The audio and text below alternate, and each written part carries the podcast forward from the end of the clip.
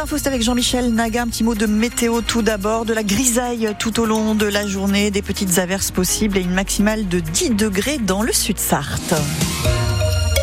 Les travaux de restauration avancent à la cathédrale du Mans. Oui, les échafaudages ont d'ailleurs disparu. Vous l'avez peut-être remarqué en passant devant. Ils étaient en place depuis plus d'un an. Des travaux euh, qui se concentrent sur la restauration de la chapelle la plus grande de la cathédrale, la chapelle des anges musiciens, euh, connue justement pour sa peinture des anges musiciens sur la voûte. Le but est notamment de mettre en valeur cette voûte. Euh, le chantier est estimé à 2 millions et demi d'euros.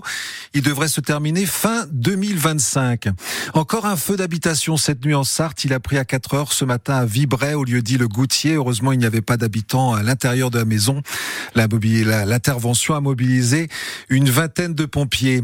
La victoire ou la défaite de l'Ukraine dépend de vous. Le message de Volodymyr Zelensky aux dirigeants européens, des chefs d'État, de gouvernement, euh, qui se réunissent cet après-midi à l'Elysée. Une conférence qui intervient alors que l'armée ukrainienne est en difficulté dans la guerre qui l'oppose à la Russie. 31 000 soldats ukrainiens ont perdu la vie depuis le début de ce conflit d'après Volodymyr Zelensky.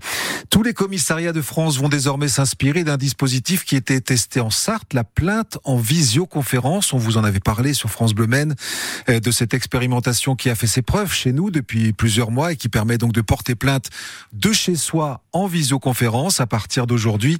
Et d'ici l'automne, le dispositif va être déployé au reste du pays. SNCF Réseau euh, va installer 100 euh, km de clôture le long des voies entre Nantes et Le Mans pour empêcher les animaux de passer sur les voies. C'est l'un des projets présentés par la Société pour les Pays de la Loire. Dans notre région, les usagers sont de plus en plus nombreux, plus 40% en trois ans.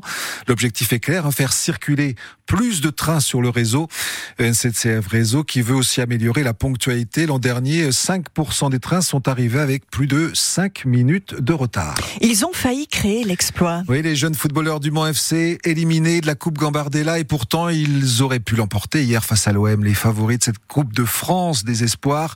Un match qui a fait vibrer les 9300 spectateurs du stade Marie-Marvin.